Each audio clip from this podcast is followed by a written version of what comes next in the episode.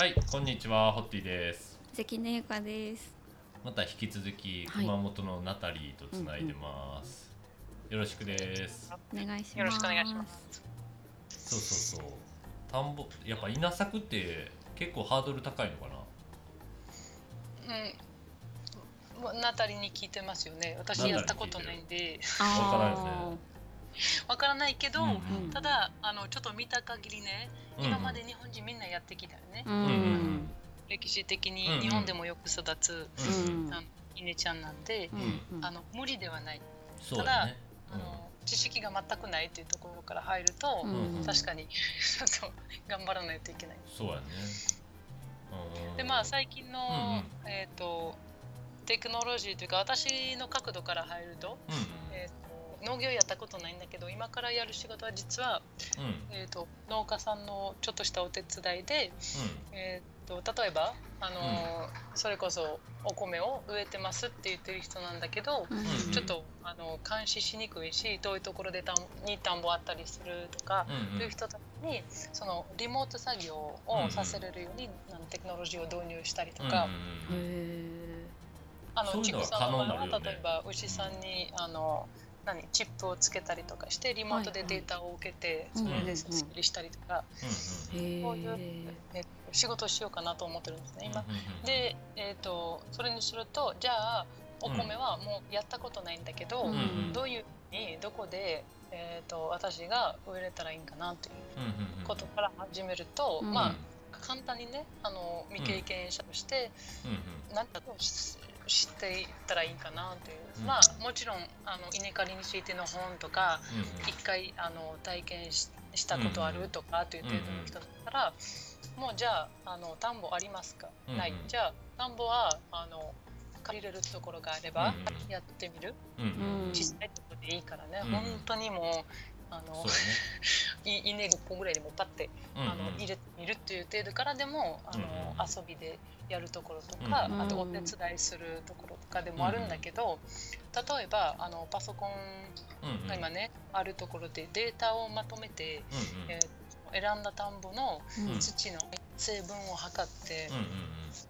こう水流れてくる水がどういう、えー、と水うんうん。で、あとは稲に与える栄養がちゃんとあるかどうか、うんうん。でえー、と良くなるのに何を足せばいいかとか。うんうん。当然あのオーガニックが望ましい人にはそういう、えっと、栄養のみにするうん。あの人たちもいるし全く肥料をかけないとか、うんあとあの、まあ、何草刈りで買ったものを田んぼに乗っけてこう混ぜる人もいるし、うん。うん。これ最近した経験なんだけど。うんうんうんうん。早速パッて。ねこのあのうんそういうえっと情報をこうまとめてうんあげることが私から例えばできて、であのこっちがそこでじゃああの決めて稲刈り入れます。っていうまず経験からやってみるべきなんじゃないかな。そうだね。でなんかやってみたら見えてきそうだね。うんうん。リモートで生活してる限りはうん。そこで、えっと、相手をしてくれる農家さんとか、うん。あの頼れるテクノロジーをちょこっとぐらいは入れて、うん。で田植えした段階でその小さいとこね小さいとこで田植えした段階で、あとは監視をしつつ、うんその収穫の時期になったらうん。もう一回来てであの稲刈りをまあ、うんうん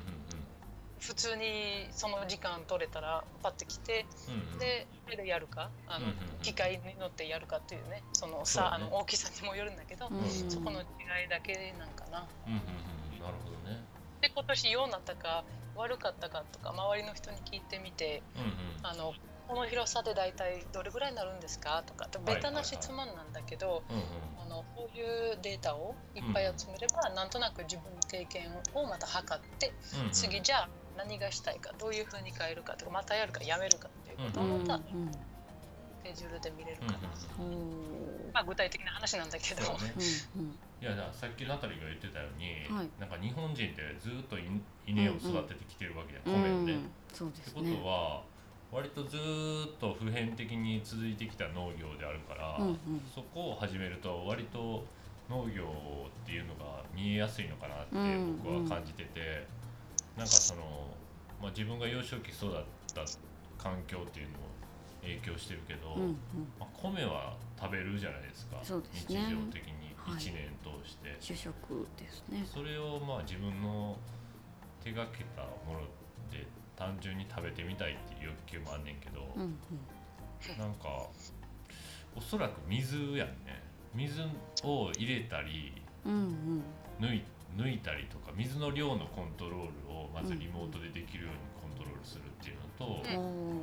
あとは栄栄養やんね肥料を肥料にするのか、うん土壌を調べてうん。どういう状況なのかっていう数値を測るっていうのと、うんうん。あとはやっぱ夏場に虫害虫が相当来るよね、うん。なんかバッタやったりとか、うん。なんかうん、変まあそれなちっちゃい虫ともか、お米の種類とかにもよるよね、だから品種によってっていう感じやろううんね、うん。害虫に強い品種かとか、ううんんリロピカリ作りたいです、かわいい。かわかわいい。いい色こっちミルキークイーンやからミルキーキング作ったらいいんじゃんああそれミルキーキングの通称リロピカリを作ろうかな。ややこしい。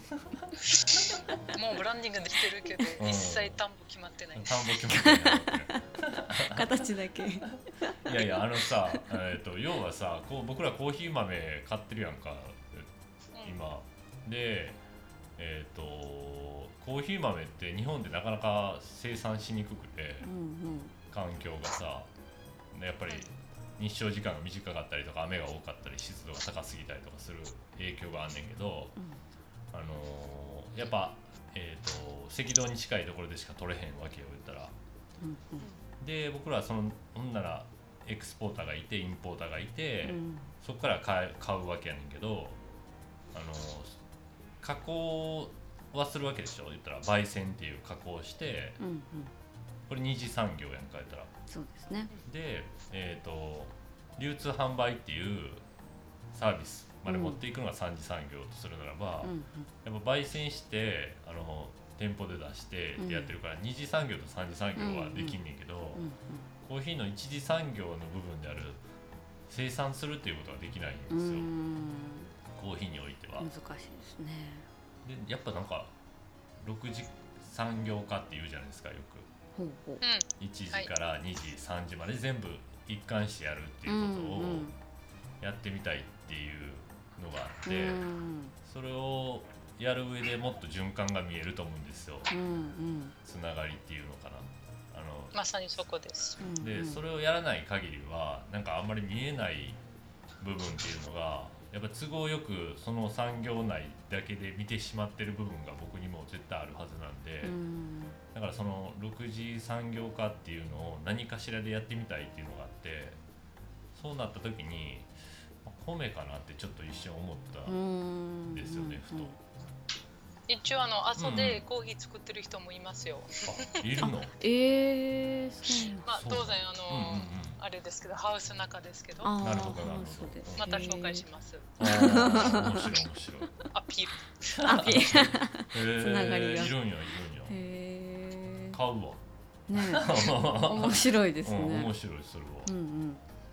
あまああうんうん。の、どっちかというとね最近温暖化の中で、うんうん。あのいろいろこう不安定なところもあったりしてあのどこで何を植えて今までやってきた米が実はもう合わなくなってきたり、逆に強くなったりとか、はいはいはい。もう温度だけ変わるんだけじゃなくてなんかその気候全体的にうんなんか湿度も含めて、うんうんうん。あのそれによって土に入る栄養だったり、うんえっとあと地震によって水が流れてたところがなかなかったりとか、うんうんうん。いろいろ変わってくるわけだよね、うんうんうんうん。あの時間経つと。なるほどでなるほど。まあ、それは例えば今からあのお米やろうと思えばすでにやってる人としゃべりながらとあとその新しくテクノロジー入れてるそのスマートファーミングとかやってる人たちと一度こうお会いした方が多分うまくうん。いくやん。ねリモートでやるなら、あのどうせもそういう形はなるし。そうやね。でんただあの、まあ、今までよく聞くのがそういうパトロン制のうん。農家、うん。うんうん先ほど言ってたそのコーヒーハームもそういうふうにやってるんですね。だからああのー一つのえー、とコーヒーの木にはうんうん。誰かが実はあの持ち主がいててで収穫までは、えーうんうん。うん収穫では農家さんがやってるんだけど、うんあのちゃんとそのお金が毎回入ってきてるっていうことうんの形を取ってるわけ、うんうんうんなのでまあ、あの実際植えてる手手つけてる人は別なんだけど、うんうんうんえー、とこの木は誰誰々のものっていう形で、のの農家になってるかな、成り立ってないかうんそういうスタンスも取る人も多くて、うんあとは普通にあのこの田んぼのあなたの部分私が育てるっていうことで、あの同じくねその形で早速売るっていうようなあの、ことも最近増えてるかああな。なるほなるほどね。いやでもそんなんできたら田植えだけあのちょっとみんなで行こうや行って。とか、はいはい。収穫行こうやとかいうことが可能になるわけやん。ええ面白い。面白そうやん。だか本当らに個人、えーと個人でねあの農家やってる人たちは別に、うん。あの本当に小規模の程度で、うん。えーとまあ、それ私が今から専門的にあのちょっとお助けするっていうような人たちなんだけど、うん。だから本当に小規模でものを作ってて、うんうん。目指してるのはただ自分の、えー、と食べれる分だけを作る。うん。であの、まあ、お米作った時にお米だけで生きていけないんで、うん。余った分は、えー、と売ってうん。でそれで残りを買うというような形の人たちが多くて。阿蘇とかまあうん。日本中だと思うんですけど、結構小さい農家が多いんですよね、うん。家族で始まったものちょっとぐらい大きくなったけど、それも超えず。うん。うんでそれでよくてそこに例えばあの連絡さえつけばマッチングをして、で、えー、と大阪と阿蘇のつながりができて、うんうん。まあ、あの田植えの時とか収穫のうんうん。時も来てもらってもいいですし、うんただその人間と人間の、えー、と最近もチョコレートの世界でもよく聞くあの、うんうん。ビーンとバーとかね、うんうん。その本当に、えーとまあ、ビーンとバーよりもまたさらにキツリーとバーって最近、そうやね。うんうんうん一番本当に元を知って、うん。あの全てのチェーンが、うんうん。あの先の循環システムにまた戻るんだけど、うん。あの口に入れる人のとこまではあのうん。つながってるっていうことが、うんうん。やっぱり大事かな。そうやね。それはそう思う。だからそのコーヒーでもやっぱりそのフィリピンとかミャンマーとかまで行くとある程度そのでできなくはないんですよ。言ったらお金を資本を投入して、うん。この農園を僕たちにくれっていうことは可能ではあんねんけどあの今成長段階の国なのでそれを先にお金をもらって確約してしまうことで、うん。なんかこう進化の邪魔をするっていうことも多多少あったりとかするっていう問題があるみたいでおなんとなくわかる。なるほど、うん、でも日本においては逆でーその、うんまあなんていう農家は割とそのさっき言ってたナタリーみたいに小規模なところが多くて、うんうん。自分たちで食べるものを作るプラスちょっと売ってお金うんうんを手に入れてまたそれを繰り返していく毎年っていう、なんか割と家業みたいな感じでやってしまってきてると思うんですよ。まあ、それは予算もあるし逆に言うとその事業化できてないから跡取りがいなかったりとか、あのつながっていかないっていう時を超えてつながっていかないからどんどんどんどん減ってきてるっていう問題があると思うんだけど、それを止めようと思うとそうやってこうテクノロジーが間に入ることによってなんか可能じゃないかなとは思ってるんですよね。うんうんで、えっとまあ、パパトロンっていう言い方はどうか分からへんけど僕らもその、まあ、あのある程度その。関係性を作った上で、うん。えっとえーテクノロジーやったりとか、うんい要はデデザインっていうのも大事だと思うからその環境というか循環システムのデザインを一緒にするっていう形で、うん。えーその日々のことはテクノロジーとリモートであの実際に人が動かなあかんところはその現地にいる農家さんにやってもらうっていうことがうん。可能になれば、もっとあの都市部に住んでる人も農業に参加できるようになると思うんですよ。うんうんでこれが結構重要で、うん。本当に今はスーパーで野菜を買ってるから、うん農業とこうつながってる感じを感じない人ばっかりになってきてて、うん。農業だけじゃなくて、うんまあ、林業であったりとか畜産もそうやと思うんだけど、まあ、そういうつながりを作れる関係性をこう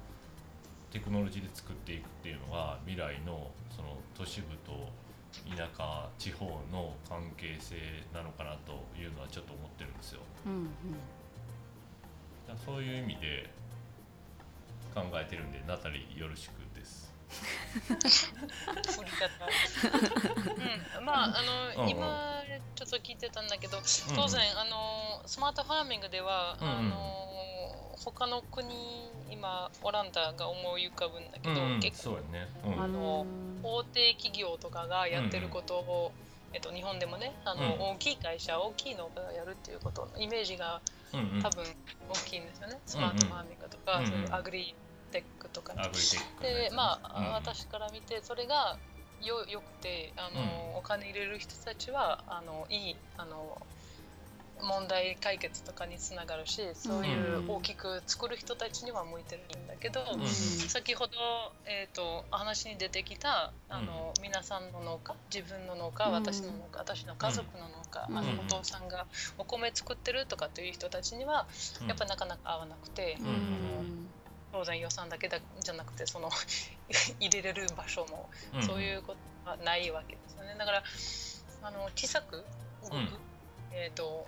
できるだけリンクを増やしてうんうん。いろんな人たちの力を借りれるようにあの動いていけばうんうん。多分その夢は成り立つんじゃないかなと思う。うんうんうんあの今私が仕事してる人あうんうん。の人たちがいての 主に私が農業を勉強してるところなんだけど、うん。で、えー、と土日は甘酒作ってきましたみたいな感うんじですよね。例えばただの、えー、と1日の中で23時間の経験。うんうん。で、まあ、それによって例えばそこの問題が何かというとあの、う温度を保つこととかね、うん。あの自家製だとなかなかこう24時間 鍋の中に手を回せて温度を確認できることはなかなかないのでうんうん。ただ簡単にシステム組めばうんそれをと合成させてで、えー、と簡単にその美味しい甘酒がみんなにまたあの配れるようになるので、うんうんうんそういう、えっと、ちょっとしたことをうんうんうん。あの回数だと思うんですよ。あのあんまりこう当然効率よくやらないといけないけど、うんうん一つは甘酒。じゃあもう一個は、えっと畜産でうんうんうん。太田さんの田んぼも、えっと確認してみんなと情報共有して、システムを組んでやる、でうんうん。そういうブリッジ橋をいっぱい作れば、非常にあの多分次の世代のための農業も、うんうんうん。えー、と成り立つんじゃないかなと。そうやね。うんまあととでにかくトたまにはそライアンドエラのあのーするってことやね。ブリッジたまにはその橋渡ってきてくださいね、こっち側。まあ行く行く。うん もちろん行く。行くけどやっぱりその人がすごく移動重たくなってるやんか言ったら。うん。移動っていう意味で言うと。でデータが一番軽いからさ。こうやってデータだけをこう今音声データをやり取りするってことはすごい軽いけどうん。やっぱり人が移動するっていうことが重たくなっててうん。であのできるだけこう減らしながらも重要な時はあのフェイス2フェイスでちゃんと会わないと感じれないことってあると思うんやけど、うんうん。あのー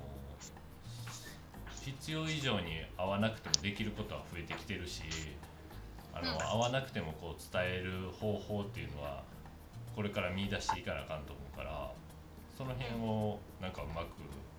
なんか工夫しながらやっていければなっていうのとさっき言ってたようにこう甘酒やったりとか畜産やったりとかその田んぼっていうのでいろんなことをトライアンドエラーしていくことで、うん。なんかこっちの技術がこっちに応用できるなとかいうのが見えてくると思うから、うん。とにかく失敗の数やねだからそれを増やしていかないと、あのーこの先のなんかこうなんていうの僕たちの子供の世代の農業との関わりっていうのがどうなんねやろうなっていうのが数字だけ見てると不安で。だからなんか自分がやれることやってみようかなっては思ってるんやんか。で、まあ、そのさっき言ってたオランダとかなんか例えばコーヒーの世界でいうとブラジルとかはうん。すごいこう工業化された農業みたいなのをやってて、うん。広大な土地で大規模な農業っていうスタイルだと思うんですよ、うんアメリカもそうやと思うんだけど。だからその日本はこう小規模農家が農地を細かく持ってたりとかするから。うん。なんかテクノロジーに投資したとって、うんなんか人の力でやる方がコストが安いっていう問題がちょっと出てくるんやんな、したら。だからそそういう意味で言うとこうよりあのつながり小さい農家同士のつながりやったりとか、その間に入ってこうやってナタリーみたいなブリッジをかける人がすごい重要になってくると思ってて、でも今まで事業化してきてないから投資するお金がないってなった時に、なんか都市部に住むこうやってちっちゃい企業とかが面白いと思ってそこに突っ込んだりとかできるのであれば、また地方と都市のつながりができて、なんか面白い形になるんちゃうかなとぼんやり思ってんねんけど、なんか楽しそうじゃない？楽しいと思う、ね、楽しそう。最高、最高すぎて何も言われへん。やろうやろう。あのでも確かにあのだからデ,、データの世代が来てるんですね、あのもちろんそのテクノロジー反対することも多分正しいところがあったりする、あの 5G は特に危なかったりとか、あのセンサーとかいろいろもうあの、電子レンジのとこからこういろいろねそれも科学的にチェックされてるとこも多くし、なのでテクノロジーをえーと、先の循環システムに導入すると、うまくそのバランス取れたらいいかなということで、まあ、私が今日ねあの会いに行けなかったことは、このテクノロジーを通じてちょっとあの 音電が悪かったり w i f i がつながらなかったりとかいろいろあるんだけど。大丈夫大丈夫、はい、今あるその簡単なテクノロジーを使って、あの会議をしたり、特に今コロナウイルスのことによっても、あんまり人と会わない方がいいっていう時期も来てるっていう、その考えは今までがなかったわけ、えなんで人と会わん方がいいのっていうことはなってたんですよね、今は人と会わん方がいいという理由があるわけ、その理由はもうもちろん乗り越えてまたあの次の世界には行くんだけど、うん。うん、そういう経験を持った人たちはじゃあテクノロジーを使っても別に悪いことはあのそこまででもないし、うん、やってみましょうっていうことも多分思いつきます。うん、で今のそのテクノロジーのおかげで小さいビジネスとかあの農家もその中に含まれてるんですよね、自分が作ったものは今まだネットで販売できる、うん、今までは店にも来てくれなかったっていうことが2ヶ月経ってちょっとすごく不安になってただ、あのネットでのおかげでまた復活してるということも聞きますし、あの。やっぱりその自然と働く人たち自然を甘,、うん、なんか甘く作って美味しいりんごをね、うん、自然の辛いところいっぱい取って美味しいりんごを作ってくれる人たちがそれをまたみんなに伝えれるようにテクノロジーがいってくるのが、うん、あの今からの世界ですね。いやいやそれは素晴らしいと思う。そのダイレクトに消費者に届けれることができるやん今までと違うっていうことは、うん、テクノロジーのおかげで。あれがやっぱり、うん、あの世界を救えてるんじゃないかなと思って今、ね、なかなか物流がね止まったら全てが終わる感じなんだけど最低はローカルでも、とりあえずそのお知らせができれば、うん、人が買いに来てくれて、えーとまあ、距離を置いて、うん、ちゃんと,、えーと、作ったものはちゃんと,、えーと、食べたいとか、利用したいという人たちのところに届けば。今まで物流が動いてるっていうのを感謝しながら、うん、ネットを通じて販売したり、うん、えーとまあ、次あのコロナとかの終わりにどういうふうにまた復活するっていうことも考えながら、多分あのネットで今立ち上げてうまくいってる人たちはおそらく良いものを作ってるので、そのままあの終わるわけないし。うんうんなのでここ私の周りでねローカル、ローカルな阿蘇、えー、と南小国町で見てる何人かの農家さんはそれで今やってはるから、で特にテクノロジーファンでもないですし、あのただあのしょうしょうがなくって言ったらすごく悪い意味で取るんだけど、うん、そうではなくて本当にしょうがなくてコロナだったら人が来ないから、うん、じゃあどういうふうに楽しく生活できるかって言ったらみんなに届けたいものはネット販売に変えて、てプラスになることがやっぱり私もちょこっとびっくりした。正直もっとあの、まあ、困ってるだろうと思ったら全然あのそれも自分らで作って少しずつ頑張って。でそれを見たらさらにサポートしたくなるということはもちろんあるんで、またその続きをあのまあ、任せてくれるかどうかわかんないんだけどできたらまた報告しますね。へー面白いねすごいな。素晴らしいですね、うん。なんか農家の方まあすごい偏見かもしれないんですけど、やっぱりそのテクノロジーとか、まあ、現代社会においての、まあ、今便利と言われてるものを、やっぱりちょっとこう、えー、と農業ができる土地っていうと都会よりもそういうのが少し遅れてくるようなイメージはすごくあって。うん。っていう中ででもなんかそれをこうナタリーさんみたいな方がうん。こう持っていってうん。提案してうん。っていうのは結構そういう人たちからしたらまあそれこそ変わることなのでうん。結構怖いことだと思うんですよ。まあ、でもそういうものが今は入ってきてるっていう知識はあるにしろそれを自分たちでするっていうのは結構こう第一歩っていうかすごい進化じゃないですか。今までやってきた方法から全然違う方法を試してみるっていう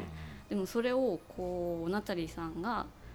なんかすごいなんか言葉一つ一つにすごい愛があるなってうん。私は今うん。初めましてですけど感じすごい感じててうんなんかすごい納得っていうかあなんかすごい安心できるなっていうそうやね。なんか言葉の選びがすごいのでなんか日本人ちゃうもんねそう すごいなんかあったかい感じになりました。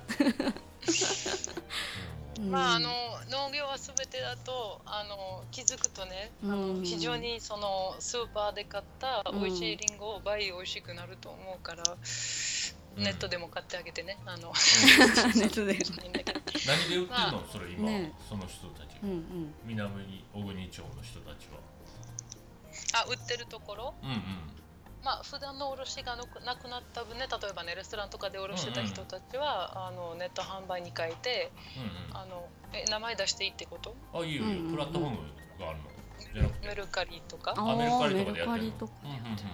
楽天え。だったりアマゾンまで行ってる人もいるし。ああすごいね。へえ。うんあのまあ複数のとかそのうんうん。作る量と本当にあのどっちかって言ったらネット販売ってこう、なんですかね、うん。こういう、えっと、いつまでも買える、うん。えっと、赤ちゃんおむつみたいなイメージかもしれないんだけど、うんいやいやうんえっとえっと何？バジルペーストの100本の、うん。えっと 50cc のものしか売ってないところとかうんうんうんっていうイメージを持ってほしいんですよね。本当に限られた量の、うんうんえっと質のすごくいいものを、うん特に主にオーガニックですよね、うんえっと無添加の、えっと無農薬うんうん。のものを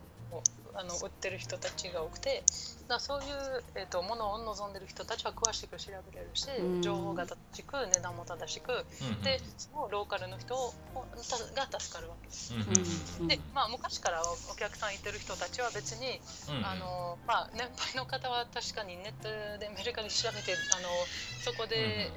ね、クレディットカードとか出してする人は少ないんだけど、うん。次のジェネレーション我々の年代の人たちはそこをサポートをしてるお客さんはすでに、あの行ったわけ。うんうんうん。なので、あの大きく変わるって言ったらそうでもないんですけどただそれが率でいうと増えるわけ。うん。うん。うんそうやねでそのあのうん。データがやっぱりあの自分から車乗ってその店に行くっていうことはもうできないんでデータ上でやり取りをして、うん。データがでパパッと買ってあとはもう物流に任せてうん。送ってもらうっていう形。うん。で同じまああのうん。そのうん製造のところもデータ周りをうんで管理したり、うん。えーとまあ、新しい戦略を決めたりそういう、えー、とデータベースで今全て動いてるのでうそこはうん多分つながっ。うんうんうんそれがどんどんどんどん農家同士でシェアしていければどんどんどんどんいい形になっていくよねその市場に流通しせずに直接消費者にダイレクトに流通するっていうのが理想の形じゃないですか、農業のそれがどんどん増えればいいのになっていう感じではあるけど、あとさ、こなんていうのこう伝統野菜というか古来野菜みたいなのあるやん。その種を守っていってる野菜っていうのは、そういうのがさやっぱ市場に出てくるものにはなくなってくるやんか言ったら。うん。その辺はどう育ててる人は結構いるのやっぱり？そうですよね。あの、うんなんかびびっくりするぐらいあの、うんうん。まあほんあの人によるっていうことがやっぱり大きい。個人差があの非常に偉くて、裏のおばちゃんたちの中でもあの、こっちの93歳のおばちゃんたちとかでも、えっ、と無農薬とそうでない人たち薬バンバン巻いてる人もいるし、うんうん、そうでない人もいるし、えーと、何を信じるかっていうことね何の育ち何の経験をしたかによって、うんうん、やっぱり今までの人生があるわけ、うん。うん、それの上でその経験の上で今を育つ、うん。で、と、入れたトマトオクラブロッコリー、うん、何でもかぼちゃも含めて、うんうん、そういうふうに育ててくるので本当に小さいレベルから、うん、でそこ大きく変わってくるんじゃないかなとは思うんだけど。ただ、えーと、同じくねそのそこの人たちとかをリングしていって、うんうん、えーと、どうどう説明したらいいんかな、うん、周りがうるさくてすいません。全然全然。えっと、うん、え何何を言ったっけ今。種その、うん、そうそうそう。種のえっと、うん、もあ持ち方じゃないねあの保存するっていうこと、だから何を植えたっていうかのを、うん、えっと自分で分かってそれをシェアするえっと、私が今回これを植えてるからこんだけ苗が出てていらないし、これちょっともらってみたらとか、うんうん、えっと、私ら逆に隣のおばちゃんからいろいろもらったりとかしてて、この前初めて会った人にもなんか多分半キロぐらいのかぼちゃの種をもらって、でこの種は彼女が自分の畑で取ってた種なわけ。だからどういうふうに育ててるかってその目の前にあるものなので非常に分かりますし、なんかそういう不安、えーと、種に対しての不安とか、うん、えー、増えてる人もいるしそうでない人もいるし、うん、それはもう自分が育ててるものによる、うん、で、えーと、オーガニックとかあの、特に無添加いってる人たち無農薬いってる人たちは、種は大事にしてて、種類野菜の種類とか、えーと、うん、ハーブでも育ててたらそのハーブの種類をできるだけ増やして、うん、で綺麗に隣隣でこう植えるものってあるし、うん、えーと、混じってくるものもあるんで分けて。植えるとか、そういう知識を持って、でまあ、みんなは勉強しながら生きてきてるということは非常に農業を見てたら分かる。だから来年はあのこうした方がいいとかっていうのその場の経験で毎回ノートってじゃあ新しいものを植えてみようとか、逆にもっと古いものを植えてみるとか、この野菜やったことないんだけどこの辺の人たちやってないから無理ちゃうかなと思いながらただやってみるとか、そういう、えっと、人も多くて。あの私外国から見た目線だと,、えーと、多分私が知ってる、あの市場普通のね街の中にある小さいマーケットで食べれる野菜とか、フルーツ果物うん、えーと、種類が多いわけ、うん、日本に比べてうんうん。多いと思う。僕もあのフランス行って思ったそれ。うん。日本、ね、でそれはな,、ん、なんでなんとか、えっ、ー、とたまに周りの人たちなんかここで本当に農業やってる人たち、ずっと農業やってきた人たちが、えっと、言ってることも、えっと、受け入れて聞いてあの考えれることはやっぱり、えっと、あの植えれないと思って周りは植えてないから植えれないと思って植えない人とか、うん、あとやってみたけど1回で枯れたとか、二度と試さない、えーとやっぱりこの土に合わないとか、うん、っていうのはちょっと正直あるんじゃないかなと思って、私えっ、とあの なぜなら脳みそはそういうふうになってるんだけど研究が好きで、それで今からもうあのテクノロジーとかを使っていろいろやってみたいという、うんうん、あのポジションなわけ、うんうん、で自分もあのある家にあった種をポッと入れてみて、うん、でフェネグリークが育って、うん、でフェネルも育ったしジルが今出た、もうびっくりするぐらい実は物を植えれる、うんうん、ただあのの、ね、農業にしてあの会社にしてそれで食っていくっていうのはまた別の話なんだけど、試しつつ試しつつ自分の分だけまず作ってみて、どういう土でよく育つかと研究しながら、えーと、こういうのは今からもう一回始めてもいいんじゃないかなとは個人的に思います。で種を持つっていうことが一番、大事、だから種1個あったらもう祈りながら入れてみて、出た時にちゃんとその種もまた収穫してまた植えるように増やすっていうことが、あのすごく大事なんじゃないかな。あの個人的にまた別の話なんだけど季節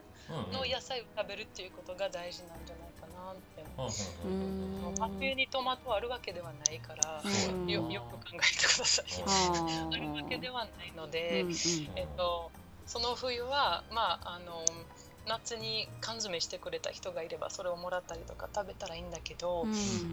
は、えーと、菊芋の季節だよっていうならそこで食べるべきだし、多分、人間の体ってそういうふうに作られてるから、うん、えーと、なんで柑橘系ってあの冬多いかというと、うんビタミン C がいっぱい入ってて、うん、寒い辛い時期に体を強くするビタミン C を、えーと、体が欲しくなるわけ、うん、その場で食べれるっていうための季節なんですね。うん、柑橘の季節。などなどっていうまあベタな考え 私からの考えで実はどうかわかんないんですけど、うん。うん、多分そういうふうに、えーと、食べ物とか食材、えーと、うんうん、植えるもの植,、まあ、植物ね、えー、うんうん、一般的に農業を、えーと、季節的に、まあ、認めてあげる。ということが大事なのかな。うんうん、自然を尊敬すると結構あの自然に物が生えてきたりとか。うんうん。あの農業やったことない人たち発芽から始めてみて一回土に入れてみてもこんだけ出たよっていう声はやっぱりよく出る、だから不思議に自然を不思議に思うのが不思議かもしれないですね、絶対出るっていうのは絶対出るんです、まああの発芽できない、えーと種もあるので、そこは気をつけてくださいんだけど、種は一般的に発芽するし、えーとある土だけを使ってそこに猫を張ってドンってでかくなるものなんですね。いつぐらいかな、えっ、ー、とキヌアってわかるんですよ。キヌアの実際みたいな、まあ町の人みんな知ってる。裏のおばちゃんってはんってなってるんだけど、えっとスルルンって行ってみたら、えー、普通に今15センチぐらいに伸びてて。何？3週間ぐらい。もうすごく暖かくなってきたね。朝も、うん、だからあの思わずに物を産んでしまったみたいな気分になって、うん、でそれが楽しくてまたそこのキヌアを収穫できた。一部は食べるけど一部は持っといてまた売れるようにもしようとは思ってるし、あと一部は友達にあげる、周りの人たちとあの種シェアしてできるだけ物を増やすっていうことが目的かな。種に対しては。それが面白い、ね、問題うん、種の問題はちょっといろいろあるもんね、うん、その増やそうそう増やせない種がいっぱい増えてるからね。品種改良されて増やせない種は増えてる。なるほどなるほど。種を取ってんねんけど発芽しないんですよ。怖いよねそれを食べてしまってるから。に種ならない。あのみんな多分パクパク食べてると思うんだ。ほんで美味しいしそんなあの、うん。うん、みんなが悪いって言ってるんじゃないんだけど、うん。うん、種入ってないブドウってそもそもないからねもともとああそうですね。そういうのをスーパーで一回考えてみてください、うん、そういうのある。あとみかんもそうですよ。あのみかんは普段ねあの種いっぱい、うん、あのお腹いっぱいで、うん。妊娠したみたいな感じで生まれてくる。でそれをプって土にはあの戻ってくる時にその種からまた出てくるみかんの木ですよね、だから、うん、実実がなるものは絶対種が入ってることをまず、見てください、別にそれで何が悪いとかはないんだけど自然の循環システムは、えーとまあ、我々人間として好きな子供を産むこととか、いろいろあの自分にはいいと思ってることもやっぱり自然にももともと生えてるものってうんね。気づかされること多いすぎるよね。ナタリーと喋ってると。そうですね、ね、そんなわけないよ。そんなわけあるよ。まずまずはフェヌグリークを植えてみてください。発芽発芽させる。全ては発芽ですよ。そうだな。その全ては発芽。その到着をそうやな。全ては初がっていう それ胸にドーンとコンセプトとしてあげようか、すべては。尻にもいいよ。ジーパンに取って貼ったったらいいよ。すべては初があって。いいなかっこいい。まあでも子供産んだ人たち、うん、あの、うんうん、産んだっていうかだからお母さんもお父さんも含めて、そこは男女関係ないし、あの子供いる人たちは多分そこ一番想像しやすい。そうではない人たちでも、うん、普通に一回想像してみて私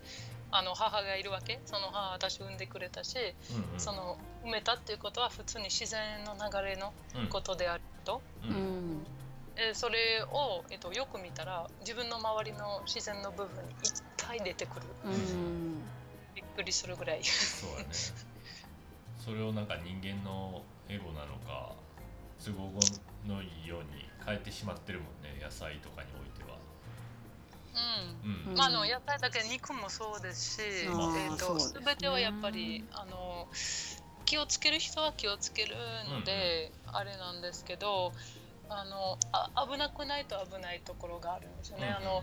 まあ、種から何も出ないということは正直ちょっと私も心配すると、うん、ただあのこここのりんごの味が美味しくてほんで、うん、あっちのりんごは肌が薄いな。じゃあちょっとあの一個の枝そこに刺してみようかなって言ってこう、りん。ごの新しい種類を作るっていうのは、大昔からやってることで、人間。で確かに英語でのあるかもしれないし、多分単純にあの美味しいものが作りたいっていう、はいはいはい。そこから来てるかもしれないし。まああの何がいいか何が悪いかとかって私から絶対言えないんで、うん、みんなの自由であるし、うん、その自分の人生はねいろいろ、うん、いろんなその環境育てられた環境でも決められてるし、あの気分とか性格もあるので、でもやっぱり自分のためにプラス、えっとまあ、好きな周りの人たちとか、えっと、遠く全然知らない人たちのためにだけでも、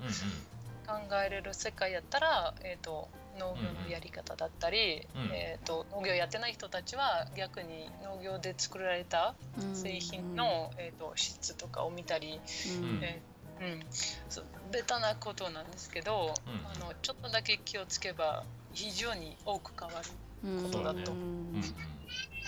らその日本を日本を変えたいとかそこ大それたことは言われへんけど、自分の周りにいる人たち一緒に働いてる人たち、一緒に住んでる人たちっていう小さなコミュニティの中だけでもなんかちょっと意識を変えたいなというのを思ってて、うんうん、まあ、その取っかかりとしてなんか農業に携わるっていうことはすごいいいことなんちゃうかなと思ってます。うんうん。うんまあ、意識ってあの、うん、うち一つだけいいかな。まああの意識高いってめちゃめちゃ言われるねんあたりって、うん、ほんでな意識高いっていうのすごく嫌な言葉、うん、なぜなら、うん、じゃあ私意識高いやったらあんた意識低いですかっていうのを聞きたくなる。あそうね。そうわけそういうわけではない。あの、単純にあの私の心臓心に大事なことを言ってるだけで、うん、あのそうではない人たちは別にそれもあのそれでもよくて、うん、ただただあの一瞬時間がある時にパッて考えてみてくださいというこう、あの意識を無理やりとか変えさせることも危ないと思うし、あのやっぱり私何回もね結構あの強い人と喋ることがあったりしてて、うん、とでそれによってあの影響を受けたりとかそういうこともいいこともいっぱいあるんだけどたまに怖かったりするから。なるほどね。思想が強すぎる人とかってことやね。うん、自然のことは特にやっぱり自然に任せた方がよくて、うん、あの人間って自然の一つなんだけどそれに気づいてない人がいてもまあいいんじゃないかな？それも世界の一つだし、うんうん、私が今できることは自分であの、初めてやっていこうとしてるし、それが、えーと、今やりだしたから100%できてるっていうことも、あの絶対ないんで あげないからただ毎日一つ新しいあの日が始まる時にはじゃあ足してこれもできるんじゃないかっていうこう、うん、意識の向きを変える。自分の、えー、あれ視覚ビューポイントを広げて、えーと、自分の意識をこうあの、何？栄養を与える、大きく育てて、あの意識高いは間違いだから、自分の意識と自分の経験をこう、うん。育つ、うん。発芽させてねまたこれうん。また 言ってる。発芽オタク。それそれなんかあのホッタスさんあのお願いします。発芽させてみてください。オッケーオッケー。楽しみにするわそれ。わかる。でもハマりそうやなそれ発芽に。うん。危ないよ。それとう苔苔を育つこととんうんうん。えっ、と何？そういうマイクロオーガニズム？あの、うん。うん菌とかうんうん。あのすごいちっちゃい生き物とかはすごくハマる、ああーー。あ子供の時に僕カビ育ててたんですよ素晴らしい、うん。はいはい。パンパンとかなんかいろんな食材ではい。カビを育ててるのが面白くて、だからわかるかもしれない。こ 苔もめっちゃ好きやっ苔はうん。うんあおめでとおめでとう。う ソーシロップとかもねそういうなんかちょっとぐらいの発酵とか、うんうん。ビールとかワインまでいかなくても、うん。ソーシロップお家でできるし、たそうやね。ぬか床とかですか？うんうん。あうんそうそうそうそうそう。味噌とかね。うんうんうん。あ味噌入れたわそういえば。やった。うんうん。来年ちょっとまた確認しに来てください。え楽しみになってきたな。あーいろいろ楽しもう。面白いですね。じゃあナタリーまた連絡するわ。Yes お願いします。ありがとまたぜひ。ううんうんあそう行きたい人はぜひウェルコムです。またつなぐね。これ聞いて行きたくなる人いっぱい確かに確かに。その時よろしく。お願いします。はーい。じゃあね。ありがとうございました。ありがとうございます。あありがとうありがとう。バイバーイ